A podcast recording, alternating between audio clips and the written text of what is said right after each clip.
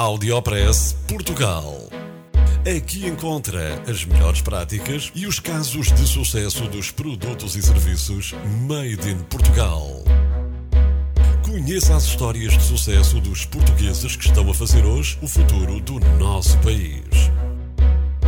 Porque há boas notícias todos os dias. Já a seguir, com Mafalda Ramos. Há 30 anos, o país discutia a legalização das rádios livres. O Áudio Press Portugal foi conversar com um senhor das rádios livres em Portugal, António Colasso, numa altura em que se comemora o sexto ano do Dia Mundial da Rádio e também dos seis anos do projeto Áudio Press Portugal. António Colasso passou primeiro na Rádio Antena Livre em Abrantes e depois na Rádio O Ribatejo em Santarém. Foi um grande animador de encontros das rádios e artífice da emissão em cadeia. Na década de 90, António Colasso sugeriu a criação de uma rede regional de rádios e falou da necessidade de existir uma troca fraterna de notícias. É necessário resgatar a criatividade do tempo das rádios livres. Do tempo com tempo. Essa criatividade saberá atrair os mais jovens, que escutam a rádio através dos seus telemóveis. E hoje há muita coisa para fazer com a internet e o telemóvel, nomeadamente o jornalismo cidadão. Estejam as rádios abertas a receber os conteúdos dos cidadãos onde quer que eles se encontrem e que possam ser a sua voz. Porque a rádio não existe. A rádio somos nós, conforme nos contou António Colasso. A questão da rádio é assim: a rádio não existe. A rádio somos nós, não é?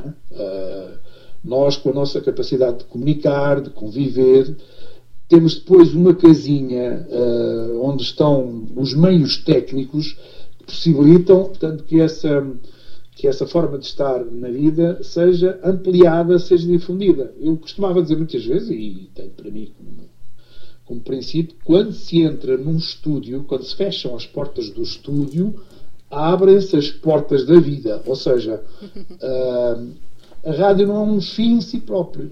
Houve muita gente, e há ainda muita gente na rádio que vive deslumbrada com a voz, e eu, ninguém mais do que eu, gosta de ouvir boas vozes na rádio. Mas a voz é ela própria, portanto, é um, um complemento, é, um, é, uma bengala, é um instrumento, é uma ferramenta, melhor dizendo, para tornar audíveis, se calhar sedutoras algumas mensagens, mas só isso, nada mais. Portanto, não é. Uh, nós nas rádios locais tivemos alguns contratempos porque alguns rapazes queriam ser os António Salas lá do sítio, o António Salas se desprimou, porque era, enfim, era uma uma personagem muito conhecida, era uma rádio, portanto eles queriam ser. E portanto, nesse deslumbramento, às vezes a malta esquecia-se do cotidiano. Tem que estar na rádio como se está na vida, portanto, o conviver, o querer estar a par das coisas, o querer saber. Eh, querer saber, uma coisa é o querer saber, outra coisa é a cosquice. Mas se calhar também a rádio também pode ter espaços para, enfim, não é? Falar um bocadinho do lado social e tal. Mas o princípio para mim é este: a rádio, como as televisões, como hoje os telemóveis, estes, os diretos que os telemóveis possibilitam, tudo isso, tudo isto, toda esta panóplia de, de, de novos instrumentos deve estar ao serviço hum, ao serviço do comunicar. Eu tinha um espaço na rádio que se chamava O Comunicar é Preciso. Brincando um bocadinho com aquela história do. aquela canção, agora me lembro o autor, não sei se era o Vinícius, ou, viver é preciso, ou, comunicar é preciso. Exatamente porque eh, nós todos temos essa vontade, sei lá, e até depois partindo uhum.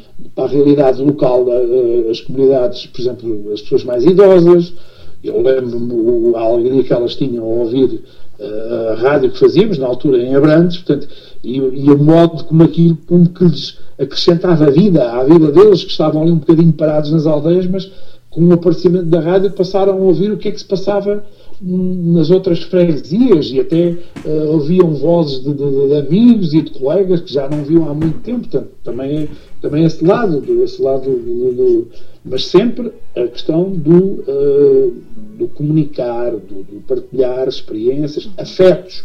O nosso presidente utiliza este, esta palavra que há muitos anos me lembro de utilizar exatamente ao serviço desta causa. A partir do momento que as rádios passaram a ser legais, muitas, muitas das pessoas que estiveram nos projetos encostaram-se à legalização e, portanto, deixaram de lutar aquilo que é aquela história do proibido é apetecido, é? portanto, deixaram de lutar com a mesma criatividade e com o mesmo empenho por assegurarem boas emissões de rádio, da tal rádio comunicativa, como falávamos ainda há bocado, uh, e começaram, a rotina começou a tomar conta. E, portanto, do ponto de vista económico ou financeiro, também, é evidente, as pessoas começaram a deixar, ela, as, as pessoas, as comunidades que viam e ouviam as rádios, começaram aos poucos a desligar-se.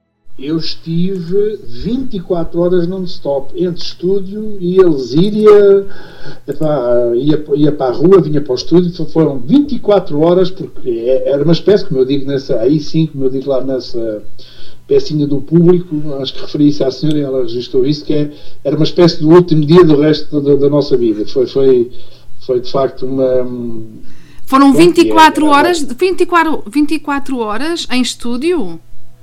Na rádio, eu estive 24 horas alternado entre o estúdio, a condução da emissão no estúdio ou vinha para a rua em reportagem. Portanto, percebe? Foram 24 horas non-stop. E porquê? Uh, e, por, aliás, e porquê? Eu fiz essa experiência. Hã? E porquê é que fez essa aventura das 24 porque, horas? Porque era o último dia da rádio. Portanto, as rádios com a legalização tiveram que fechar todas ou depois houve o concurso, não é? Mas o último dia em que as rádios tiveram que, autorização para, para emitir, eu estava na Rádio Ribatejo nessa altura, Rádio 1 Ribatejo, não era Rádio Ribatejo, era Rádio 1 Ribatejo, estava ligado ao jornal 1 Ribatejo, que ainda hoje existe, uh, e portanto, eu fiz questão de no último dia, percebe? Estar, epá, pronto, foi, foi, foi, um, foi, foi aproveitar até, até, até ao fim.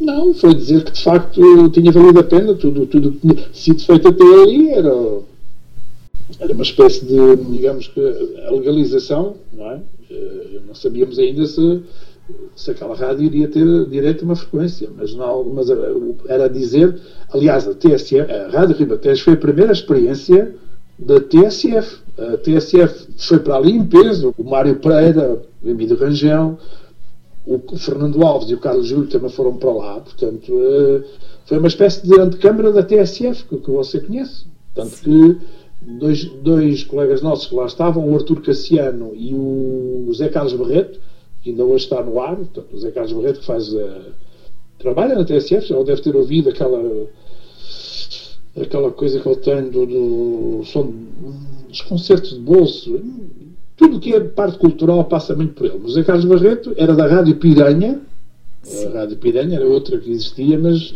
depois veio trabalhar connosco para a Rádio Ribatejo. Muito bem, então vá, vamos lá gravar isto. Eu já estou a gravar. Ah, bom.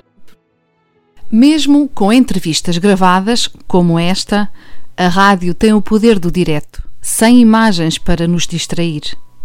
A rádio é uma causa que importa manter.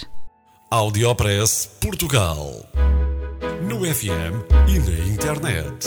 O espaço de cidadania de Portugal para todo o mundo.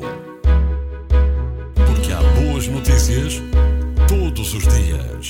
Porque há boas notícias todos os dias.